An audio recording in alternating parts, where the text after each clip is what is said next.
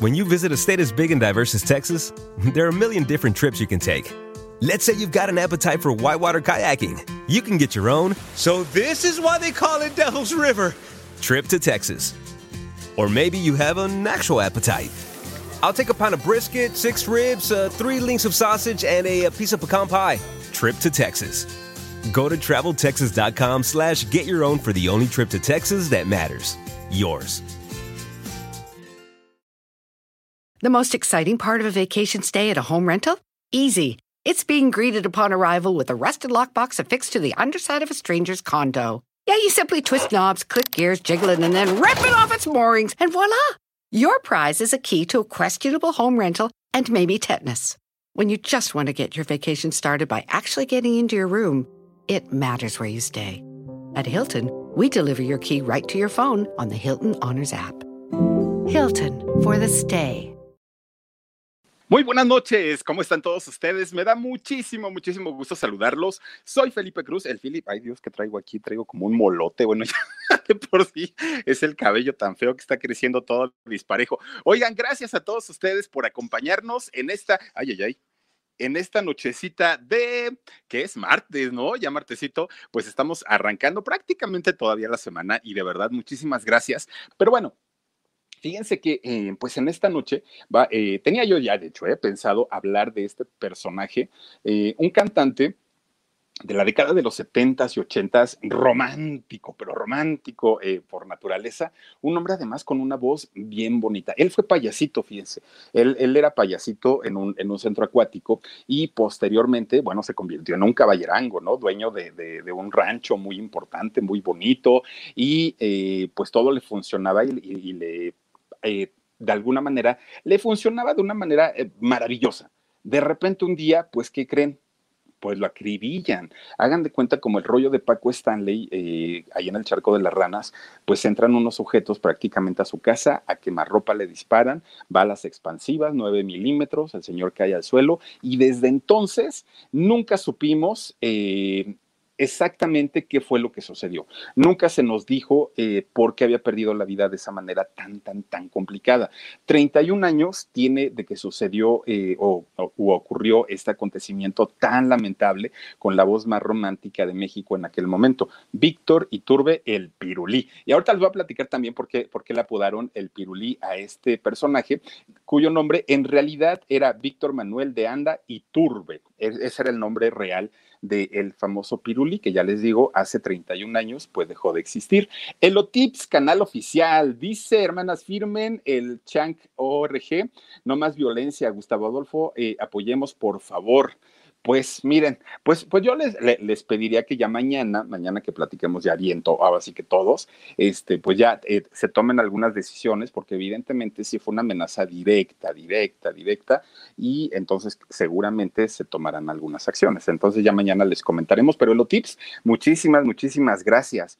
Pues fíjense nada más, eh, este personaje, Víctor Iturbe, el Pirulí, nace, bueno, de hecho se dijo primero que había nacido en la Ciudad de México, luego se dijo que no, que no había sido ahí, había sido en Guadalajara, y después se dijo que había nacido en Ciudad Valles, allá en San Luis Potosí, en la mismísima eh, Huasteca Potosina, que si ustedes no han tenido oportunidad de ir, oigan, se la recomiendo de verdad, se la recomiendo de corazón, porque tiene unas cascadas impresionantes, tiene unas áreas verdes enormes, está muy bonito el clima, pues es un clima tropical muy, muy, muy bonito, muy agradable. Y dice, ¿por qué lo investigó el gobierno? Flores, Flores, ahorita te voy a decir, ahorita, y no fue uno, fueron dos gobiernos que lo investigaron. Ahorita te lo platico. Bueno, pues resulta entonces, fíjense que eh, independientemente así nació en San Luis Potosí o nació en este, la Ciudad de México o nació en Guadalajara, pues resulta que él estando eh, muy chiquito, toda su niñez se la pasó allá en Ciudad Valles, en San Luis Potosí.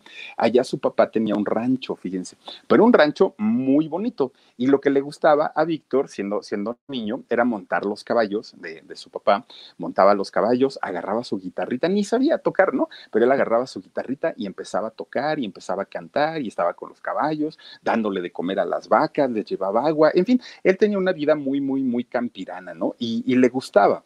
Pero de pronto, pues fíjense nada más, eh, eh, su papá le regala un radiecito y cuando él estaba bañando a los caballos, peinándolos y todo, resulta que eh, Víctor Iturbe pues ponía la música de aquella época. Pues obviamente olvídense del reggaetón, benditos a Dios.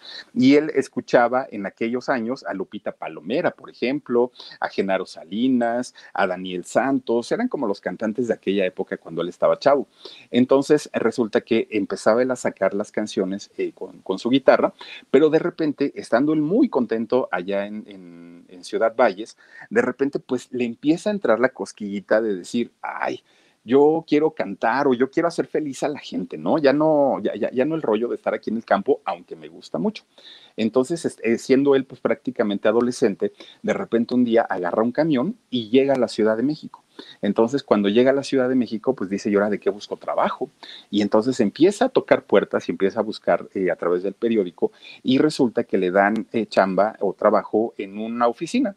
¿no? En, un eh, puesto de, oficina, lo que hoy decimos los godines, pues ahí empieza a trabajar Víctor Iturbe.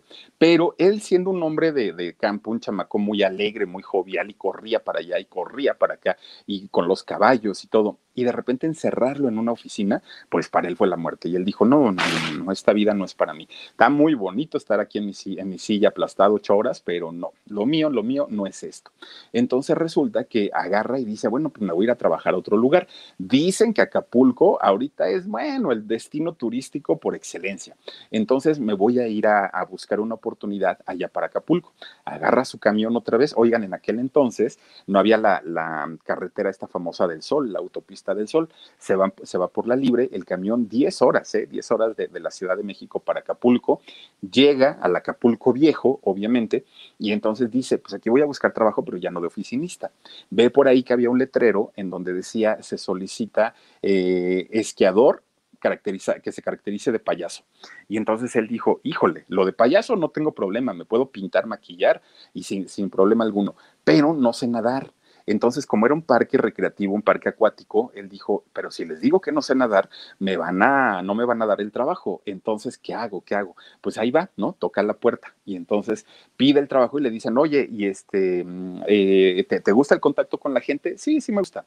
Bueno, ¿y te vestirías de payasito? Sí, sin problema. Pero aquí en Acapulco hace mucho calor, entonces, no, no se preocupen, yo vengo de Ciudad Valles y allá también hace calor. Ah, bueno. Y este, ¿y sabes nadar? Sí, sí, sí, sin problema empieza a trabajar y miren, se agarraba también de, de, la cuerda esta donde la va jalando la, la, la, lancha, se agarraba también, ¿no? Ahí todo pues le, funcionó de maravilla. Pues un día, de repente, este, va, va agarrado, don Víctor Iturbe va agarrado del, del, del este lazo que va está amarrado al, al, bote y entonces de repente va con sus esquís acuáticos y de repente que se desequilibra el pirulí va para el agua. Imagínense, y aparte estaba bien lejos de la orilla. Entonces, este, pues empieza él dentro de su miedo, su angustia, dice, si ahorita empiezo a gritar, pues pues me van a decir, ¿y por qué dijiste que sabías nadar? Bueno, se abraza a los esquís, porque dice, yo de aquí, no, no, no me voy a hundir, no me voy a hundir. Se abraza a los esquís para no, para no sumirse, para no sumergirse y no ahogarse. Y entonces el animador, que estaba pues obviamente narrando todo lo que estaban haciendo, y Víctor Iturbe vestido y, y, maquillado de payasito. Resulta entonces que eh, empieza a decir, ay, ese que se, se, cayó, el payasito que se cayó, parece un chupirul, parece un pirulí, ¿no? Por, porque decía, es que está todo amarrado. Y como está todo flaquito, que parecía pirulí, desde ahí se le quedó el pirulí, ¿no? El vestido de payasito, eh, porque aparte ustedes recordarán que las, las, pelucas de los payasitos son de muchos colores y los pirulís o, estos eh, dulces típicos mexicanos son como, como con forma cónica y aparte son de muchos colores. Entonces, pues ahí el, el, animador dijo, este, este cuate parece pirulí y desde ahí ya lo van, lo rescatan y todo el rollo y pues imagínense nada más, el bien espantado porque pues dijo, no, pues aquí chance y me voy a, este, a, morir, pero no, afortunadamente pues lo lograron sacar y, este, y ya pudo contar contar la, la experiencia. Pues fíjense nada más, un día resulta que eh, conoce a una mujer de nombre Irma. Entonces, es, esta mujer eh, empieza pues obviamente a coquetear con él, él a coquetear con ella, él era muy, muy, muy, muy galán, él era romántico, él era como, como muy caballeroso y esta muchacha pues muy guapa. Entonces él empieza pues a pretenderla, le empieza a decir, oye, pues qué guapa estás, te invito a salir y no sé qué y no sé cuánto. Pues resulta que esta muchacha le dijo, no, no, no, no, no, fíjate que este, mis papás no me van a dejar tener novio porque yo soy una, una hija de, de familia y entonces pues, ¿cómo crees? Y entonces resulta esto pasó en el año 62, en 1962. Pues resulta entonces que de repente un día eh, Víctor Iturbe estaba trabajando en, uno de esos muchos trabajos que tuvo y eh, se cayó, se accidentó llega al hospital y ahí lo, va a cuidar esta Irma, ¿no? Entonces, ya estando cuidando, kilos abajo, ya te mando muchos besos, gracias.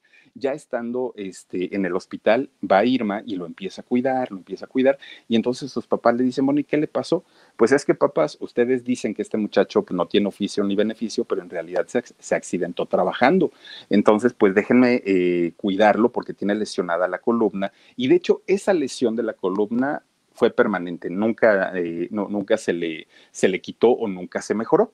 Bueno, pues finalmente, fíjense nada más, a tanto y tanto los papás veían que Irma lo quería mucho y también eh, veían que Víctor quería mucho a Irma, aceptan que se hagan novios y finalmente un año después, pues ellos se casan. Entonces, dice por aquí Craft with dice, hola Philip, saluditos, me encantan tus programas, no me los pierdo, mándame un saludito, eh, mándale un saludito a Chismes en la web. Craft with te mando saluditos a ti y también a Chismes en la web y además les mando muchos besos, gracias. Pues fíjense nada más, entonces se casan ellos, Víctor seguía trabajando de payasito allá en Acapulco, se casan, pero se embaraza esta Irma de su primera hija y entonces ahí fue cuando Víctor dijo, no, pues ya siendo papá y de payasito como que ya no va mucho. Entonces habla con Irma y le dice, oye, ¿y si nos vamos a vivir a Puerto Vallarta? Y le dice Irma, bueno, Puerto Vallarta, ¿y dónde queda eso, no? Pues resulta que para aquellos años, Puerto Vallarta no es lo que ahora, de el centro turístico enorme y donde llegan los... Lo, lo. When you visit a state as big and diverse as Texas, there are a million different trips you can take. Let's say you've got an appetite for whitewater kayaking. You can get your own, so this is why they call it Devil's River, trip to Texas. Or maybe you have an actual appetite. I'll take a pound of brisket, six ribs, uh, three links of sausage, and a, a piece of pecan pie trip to Texas. Go to traveltexas.com slash get your own for the only trip to Texas that matters. Yours.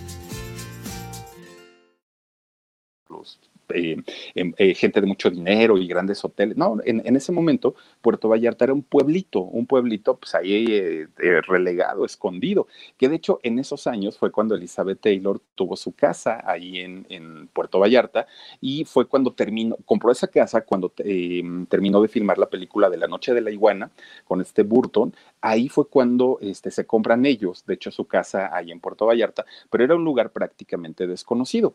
Entonces resulta que llegan eh, pues imagínense, con una mano adelante y con una mano atrás, llegan a vivir a, Puerto Vallarta empieza Víctor a pedir oportunidades de trabajo de lo que fuera, ¿no? Dijo, a mí ya no me importa, voy a tener un, un, hijo y ahorita de lo que me empleen no pasa nada. Y entonces resulta que empieza a buscar hoteles, pero no había, porque era la época en la que Puerto Vallarta pues, realmente era un lugar muy chiquito. Entonces encuentra un hotel allá en, en, este lugar, todavía pueblito, y resulta que este eh, hotelito que se llamaba La Posada Vallarta, pues lo atiende el dueño y le dice, a ver muchacho, ¿y qué sabes hacer?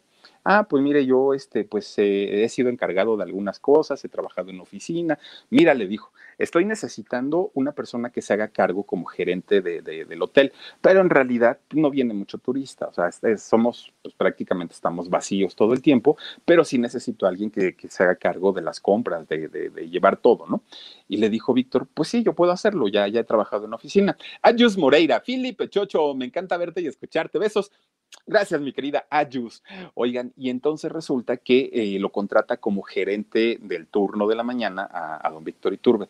Y resulta pues que eh, don Víctor andaba para allá, para acá, para allá, para acá, pues mi gente había ahí en el hotel. Y entonces resulta que en, lo que andaba caminando de un lado a otro, andaba cante y cante, ¿no? Pero cantaba las canciones que son, se escuchaban en aquellos años. Elizabeth Calderón dice, me encanta la canción de Verónica porque así se llama mi mamá y se la canto. Mira nada más, Elizabeth y aparte se la dedicó a una Verónica bien guapa, ahorita les digo. Bueno, pues resulta entonces que este, cuando, cuando estaba haciendo sus labores, él cantaba, ¿no? Y cantaba pues obviamente la, la música que se escuchaba por aquellos años. Y entonces eh, un día lo escucha cantar el, el dueño del, del, hotel, de la Posada Vallarta, y le dice, oye muchacho, ¿no cantas mal? ¿Y qué te parece si te armas un showcito así improvisado, nada más, ¿no? Con tu guitarrita, para que lo, a los dos o tres clientecillos que llegan ahí de repente al restaurante, pues les cantes, a lo mejor hasta te ganas una propina y aparte tu sueldo como gerente. Ah, pues está padrísimo. Y entonces Víctor empieza a, hacer su, su, lista de canciones, las empieza a ensayar con la guitarra y resulta que sí, eh, se, se, empieza a presentar. Oigan, pues imagínense con esa voz que tenía el pirulí, pues la gente que iba se quedaba muy contenta, muy satisfecha, ¿no? Porque decía, este señor canta maravillosamente bien poco a poquito, no había redes sociales, poco a poquito se empieza a correr el, rumor de que había un cantante maravilloso ahí en la Posada Vallarta. Y entonces, cuando la gente llegaba de vacaciones, que eran poquitos, pues ya no buscaban otro hotel más que el Hotel Vallarta. Y entonces el, el gerente, bueno, el dueño, se da cuenta pues de que este muchacho era un éxito poco a poquito la, pues ahora sí que la voz se empezó a correr y ya llegaba gente de Guadalajara, llegaba gente de Colima a, este, a ver cantar, a escuchar cantar a, a Víctor Iturbe. Entonces, eh, cuando el dueño se da cuenta pues de que era un, un éxito, habla con él y le dice, oye Víctor, te tengo una, eh, una, propuesta. Yo te puedo patrocinar un disco completito, así con todas las canciones, te lo puedo patrocinar, pero con una condición. Y le dijo, sí, claro, pues que sea un disco para promocionar mi hotel. No me interesa que, que, lo andes promocionando en radio, en tele, no, no, no, para promocionar mi hotel. Dice por aquí Carla Isabel Salcedo Zavala, dice, y si en Puerto Vallarta está abandonada su casa, no puedes entrar. Yo soy de allá y está muy lejos de lo que es realmente lo turístico. Ahorita eh, ya me imagino, en aquellos años más lejísimo, imagínate. Y, de hecho, fíjate que no es una casa, es un rancho, totototototote, los jilgueros se llama, ¿no? Es, este rancho, que también por ahí cuando murió salió a relucir este rancho. Bueno, pues resulta entonces que el disco eh, lo, lo titularon Noches en el Pozo Posada Vallarta, lo titulan así. Cuando la gente iba a comer a este lugar, a este restaurante, y Víctor cantaba, salía una persona con una cajita y ofrecía los discos. Oigan, si les gustó la música del señor que está cantando, aquí están sus discos. Lo puede comprar. El disco de acetato, ¿eh? no crean que el compact disc. Y entonces eh, resulta que empiezan a vender y empiezan a vender. Poco a poquito la gente iba diciendo, oiga, véndame 10 discos porque la gente me está preguntando. Y la gente me pregunta. Y entonces empezó a ser como más popular, más popular. Ya se termina el tiraje que habían mandado hacer para, este, pues obviamente venderlos ante el público y ya la gente, pues obviamente era un pueblito muy chiquito, todos ya lo tenían, el disco. Entonces resulta que un día el dueño le, le dice a Víctor, oye Víctor, fíjate que ya, este, pues ahora sí no estamos vendiendo muchos discos, entonces me quedaron ahí algunos, como 10, como 15 discos. Los voy a mandar a una eh, casa de, de, producción que se llama Casa Lemus. ¿Para qué las vamos a mandar ahí? Porque ellos se dedican a distribuir. Entonces, eh, vamos a ver si ellos quieren vender lo poquito que tenemos aquí para que no haya pérdidas. Entonces dijo este Víctor, sí, está bien, mándaselos para allá, ellos están en Guadalajara y entonces, este, pues a ver qué pasa. Lo que nunca se imaginaron es que cuando termina Casa Lemus de vender estos discos, inmediatamente les hablaron y les dijeron, tráiganme más porque este muchacho viene y viene con todo. Entonces, pues imagínense, dijo eh, Víctor Iturbe, pues voy, voy, a ser papá y mi hija viene con torta bajo el brazo, ¿no? O sea, que con muy buena suerte. Entonces, eh, resulta que a partir de aquí comienzan a invitar a Víctor Iturbe a programas de radio, de televisión, a la prensa escrita, ya lo, invitaban a centros nocturnos, pero ya no de Vallarta, ya lo invitaban a los de Guadalajara, a los centros más grandes y más lujosos y más bonitos. Entonces, ya, ya teniendo cierto éxito, Víctor dice, le, le dice a Irma, ¿sabes qué?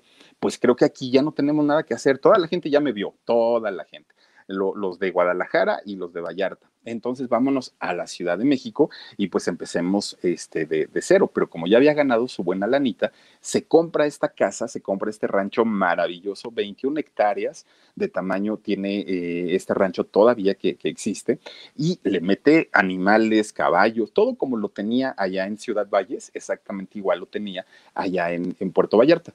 Pues resulta entonces que compran el rancho, dejan a una persona eh, cuidando y ellos se van a vivir, bueno, se vienen a vivir a la Ciudad de México. El rancho el jilguero, así, así le pusieron a este, a, este, a este rancho.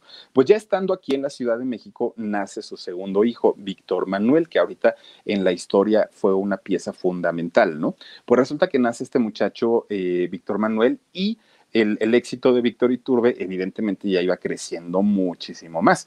Eh, interpretaba ya eh, música y canciones junto a Chamín Correa, este señor del requinto maravilloso y que toca la guitarra de una manera tremenda, y empezó a interpretar canciones tanto de él, de Chamín Correa, pero ¿saben también de quién? De Felipe Gil. Felipe Gil, este personaje que ahora es muy famoso y que es, muy, bueno, famosa y popular porque se cambia el nombre a Felisa Garza, ¿no? Entonces, imagínense nada más, eh, Felipe Gil le dan eh, algunas canciones al Pirulí y se empieza a popularizar, obviamente, pues muchísimo más. Canciones que se hicieron exitosas en aquellos años para Víctor Iturbe, felicidad que esta canción, bueno, ¿quiénes no la han cantado? O sea, muchísimas canciones, ¿no?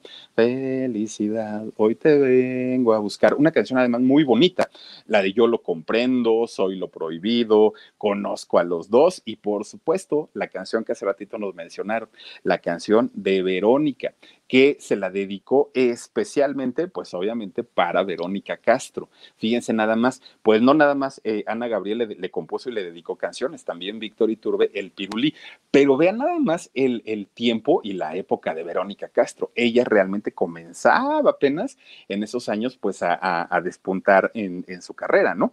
Ahora, fíjense, en esos años donde Verónica iba empezando y pues realmente no tenía como toda la fama o toda la popularidad, se convierte esto en un gran escándalo pero escándalo, porque decían, ¿cómo es posible que, que este, Verónica Castro, aunque está muy, muy, muy bonita, muy jovencita y todo, ande con el pirulí si el pirulí es casado y tiene hijos? Bueno, el loquito Valdés también era casado y tenía hijos, pero pues digo, eso no importó. Samuel Altamirano dice, Verónica, preciosa canción. Sí, Philip, todos somos Gigi. Gracias, doctor Samuel Altamirano, te mando abrazos y besos.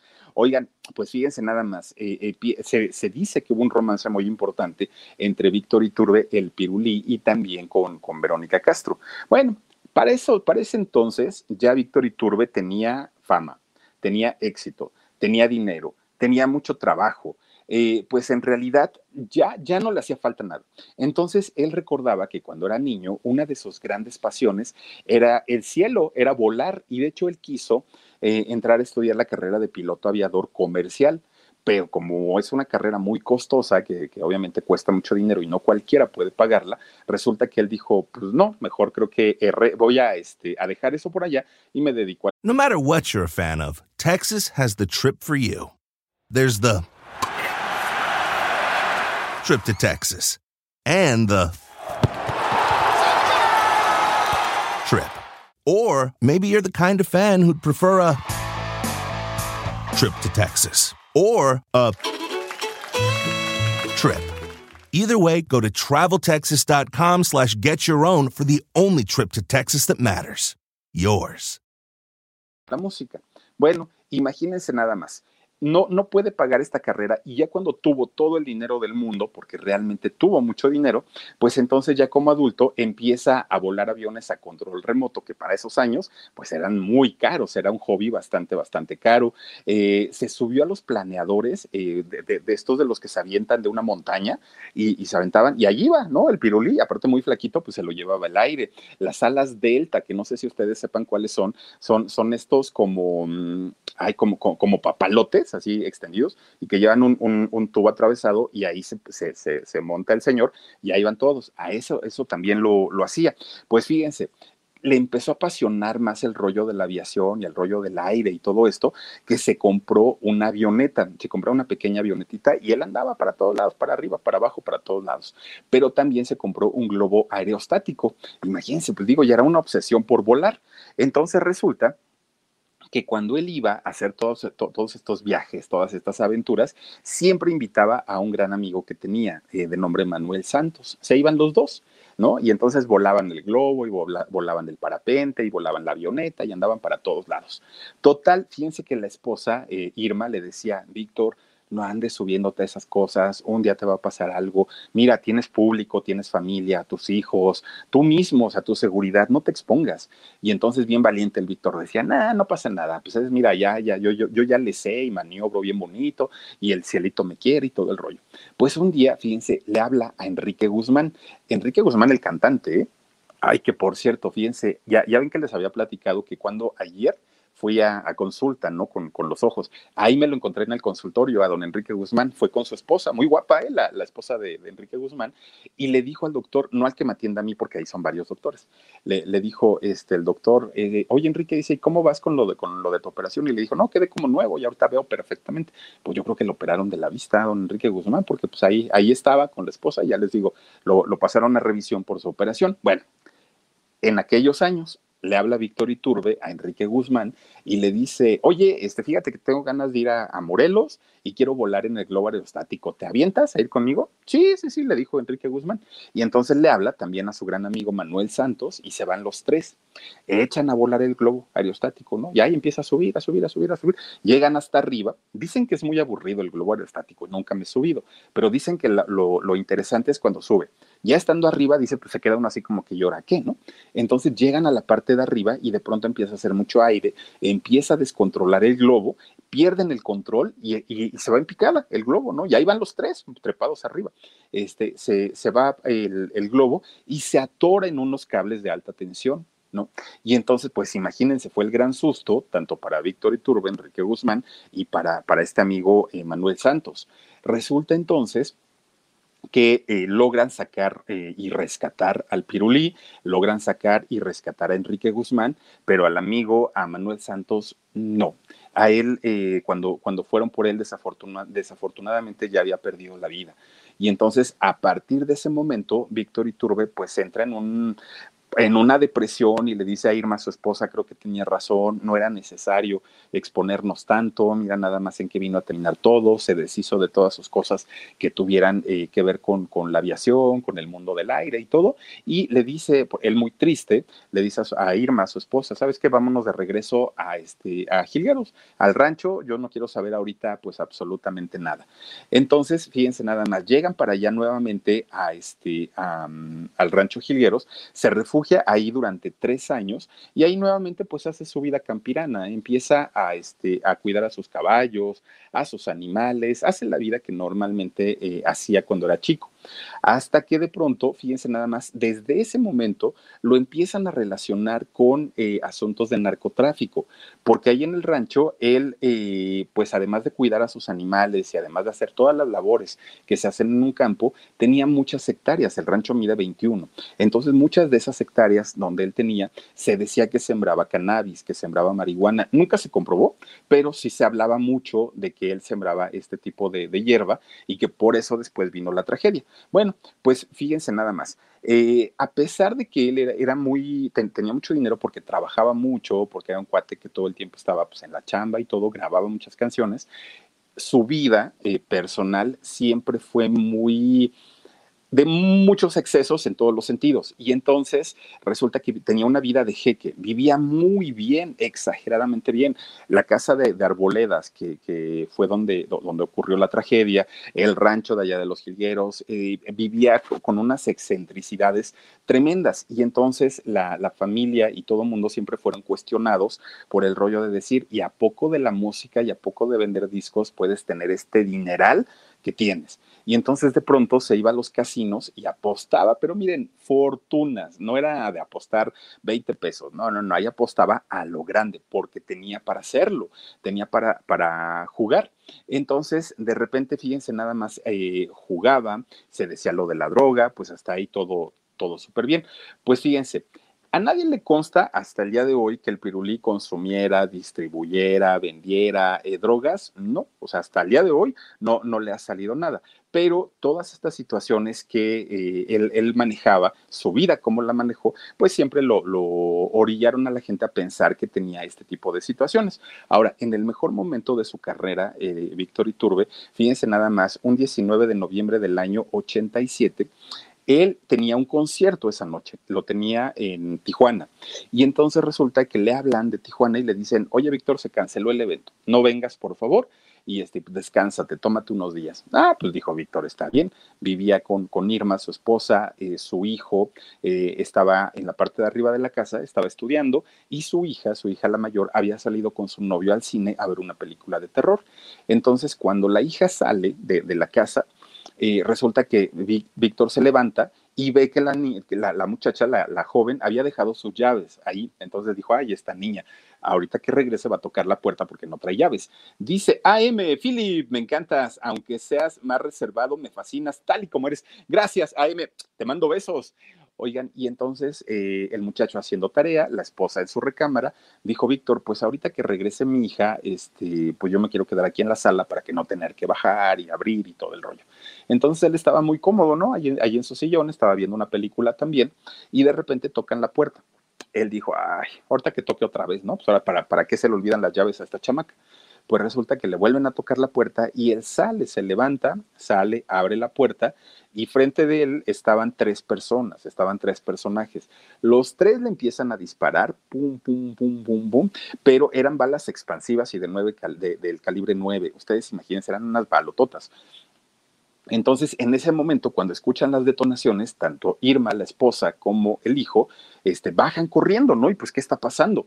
Entonces, alcanzan a ver a tres personas, a tres hombres que corrían y, que se subieron a un coche y se fueron. Uno de los vecinos llama a la, a la, policía, llega la ambulancia, cuando llega la ambulancia, pues ya Víctor ya no, no, no, no había nada que hacer con él, y entonces, pues imagínense nada más, empieza de inmediato los rumores.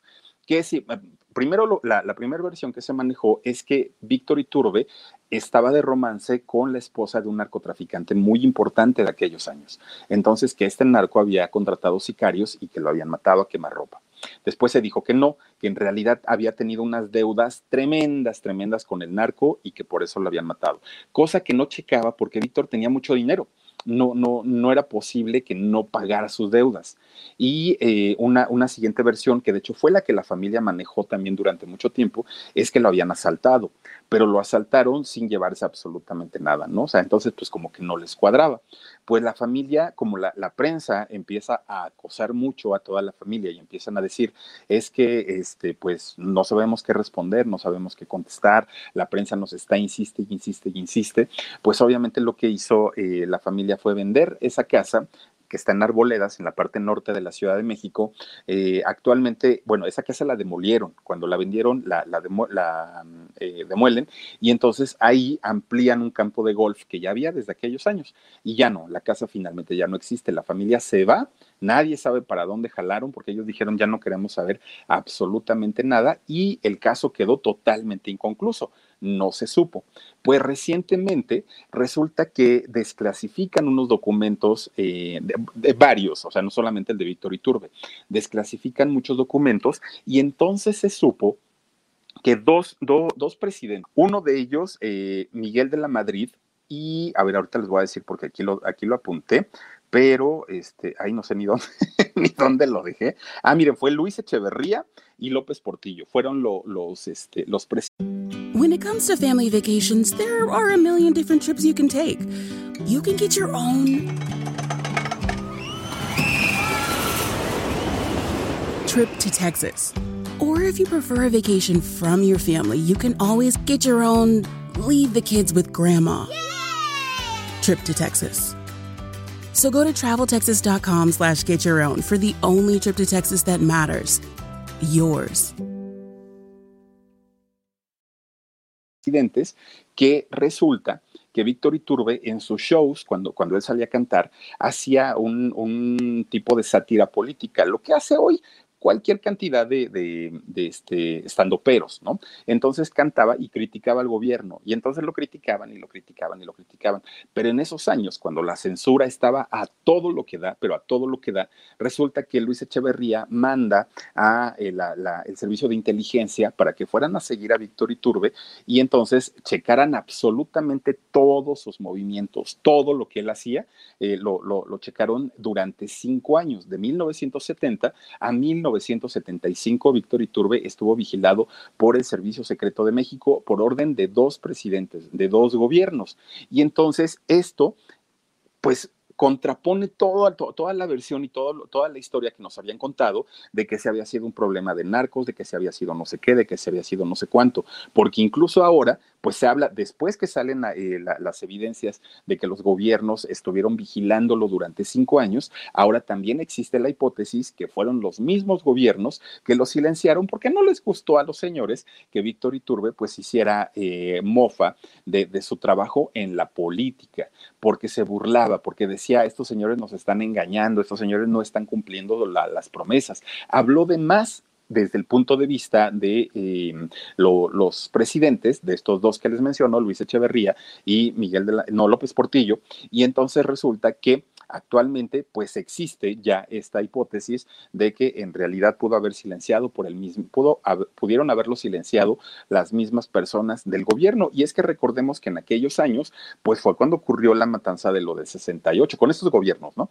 Eh, la matanza del 68 en Tlatelolco, eh, eh, bueno, fueron muchísimas cosas en donde los gobiernos callaban, censuraban a los medios de comunicación. Y entonces, a saber, porque fue muy raro también que la familia se desapareciera totalmente, tanto Irma como los dos hijos, porque eh, ya no se supo nada de ellos, pero todo el mundo no entendía qué era lo que pasaba, porque, porque habían acribillado de esa manera eh, a Víctor Iturbe, toda su fortuna tampoco se supo, seguramente la decomisaron, vayan ustedes a saber qué fue lo que ocurrió con, con la fortuna de Víctor Iturbe, pero, a ver, dice Rosa Elia Sánchez, dice, lo que supimos en ese tiempo fue que el Pirulí estuvo coqueteando con una chica y que ella se molestó que ese fue el motivo de su final, nada se supo. Fíjate, eh, Rosa, que esa versión es que te digo que el pirulí coqueteaba con un narco muy importante de la época, la esposa de un narco eh, muy importante de la época, y entonces eh, él, celoso, mandó a acribillarlo, ¿no? Eso fue lo que se dijo en aquel momento.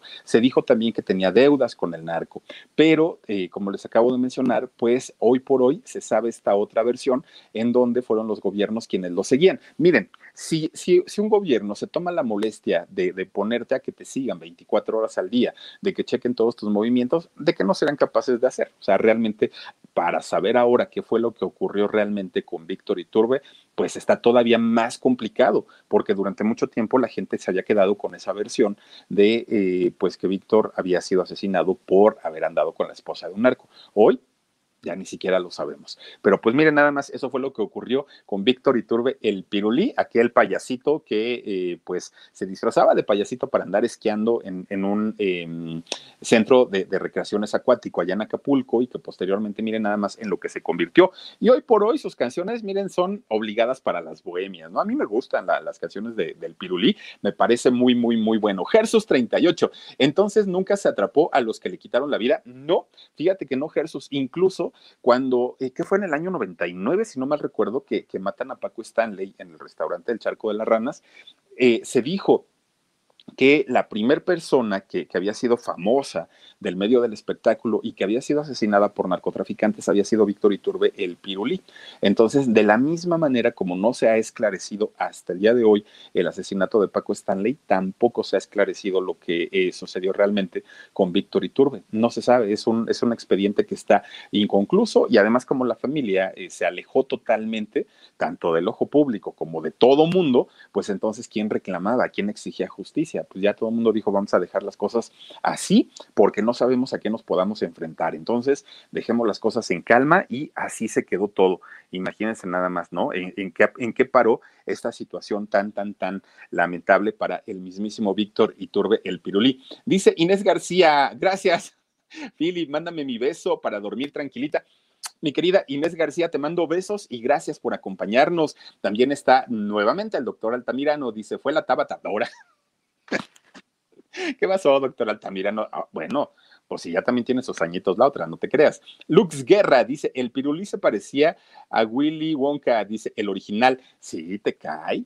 ¿A poco, Lux? Bueno, a ver si, a ver si encontramos una fotito. Malu Tracy dice, hermanos, apoyemos con likes, no sean feas de modos. Gracias. También está con nosotros, a ver quién está, Rocío González. Hagamos tendencia por Gigi. Oigan, pues por el canal de productora, ¿no? Yo creo que sí estaría súper interesante. Lo podemos comenzar a utilizar desde ya me quedé en shock, ¿no? Ya, de, de, entrada. Cari Mora Soul 7 dice, wow, vaya historia la del pirulí. Philip, saludos para Maya, Tere Bielma, Lulu, eh, Marvi, a ver, sí, sí, no, Mariví, ah, y la Sandy dice, Pues para todos ellos, saluditos y gracias por acompañarnos. Dice también por aquí Ana María. Hola, Filip, te felicito por ser tan profesional. Gracias, Ana María.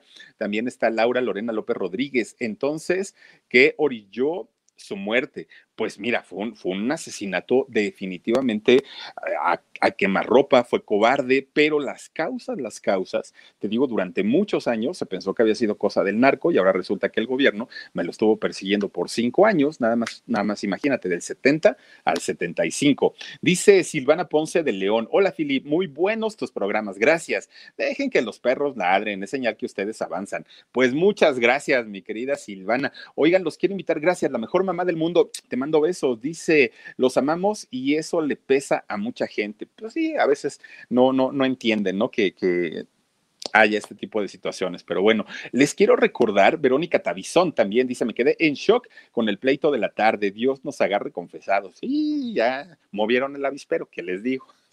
Oigan, les quiero recordar que el día de mañana vamos a tener precisamente todo lo que ocurrió la tarde de hoy, todo, absolutamente todo.